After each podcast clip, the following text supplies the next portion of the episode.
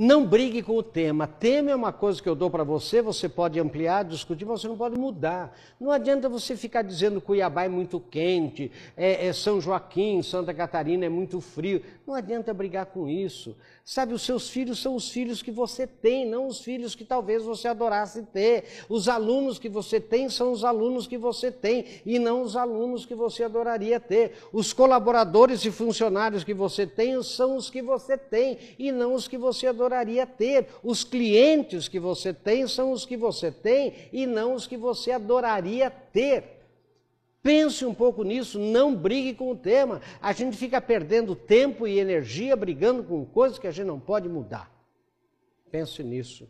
Sucesso.